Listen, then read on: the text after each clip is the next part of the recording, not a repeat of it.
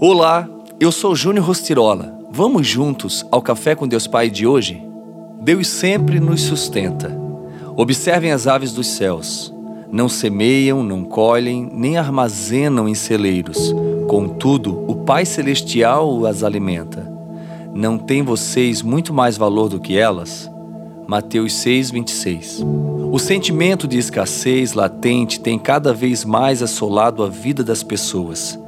Mas confie em que Deus está com você e Ele o protege a cada dia e sustenta com sua graça provedora.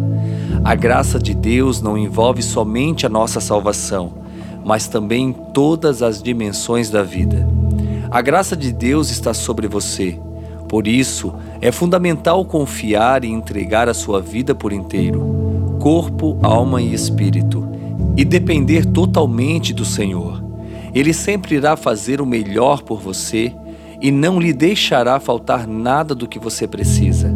Na minha caminhada com Cristo, uma das decisões que tomei em 2007 foi pastorear uma igreja na cidade de Presidente Prudente, em São Paulo. Que tempo precioso!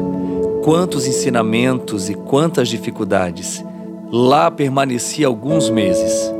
Uma das questões mais marcantes foi quando, mesmo com escassez de recursos financeiros, minha família e eu permanecemos fiéis ao Senhor, confiantes de que Ele nos sustentaria. Lembro-me de que certa vez só tínhamos arroz em casa. Saí pela manhã para cuidar da igreja e quando retornei ao meio-dia para almoçar, que surpresa! Encontrei nossos armários cheios de alimento pois uma família da igreja simplesmente entendeu que precisava comprar algo para nós. Deus cuida de nós de forma que não conseguimos entender. Troque a sua angústia por fé e esperança no Pai.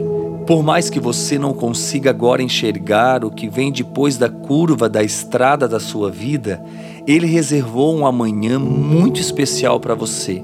Basta você crer e realmente obedecê-lo. E a frase do dia diz: Todos os milagres serão liberados sempre que a fé for acionada. Quero aproveitar e fazer um convite todo especial para você.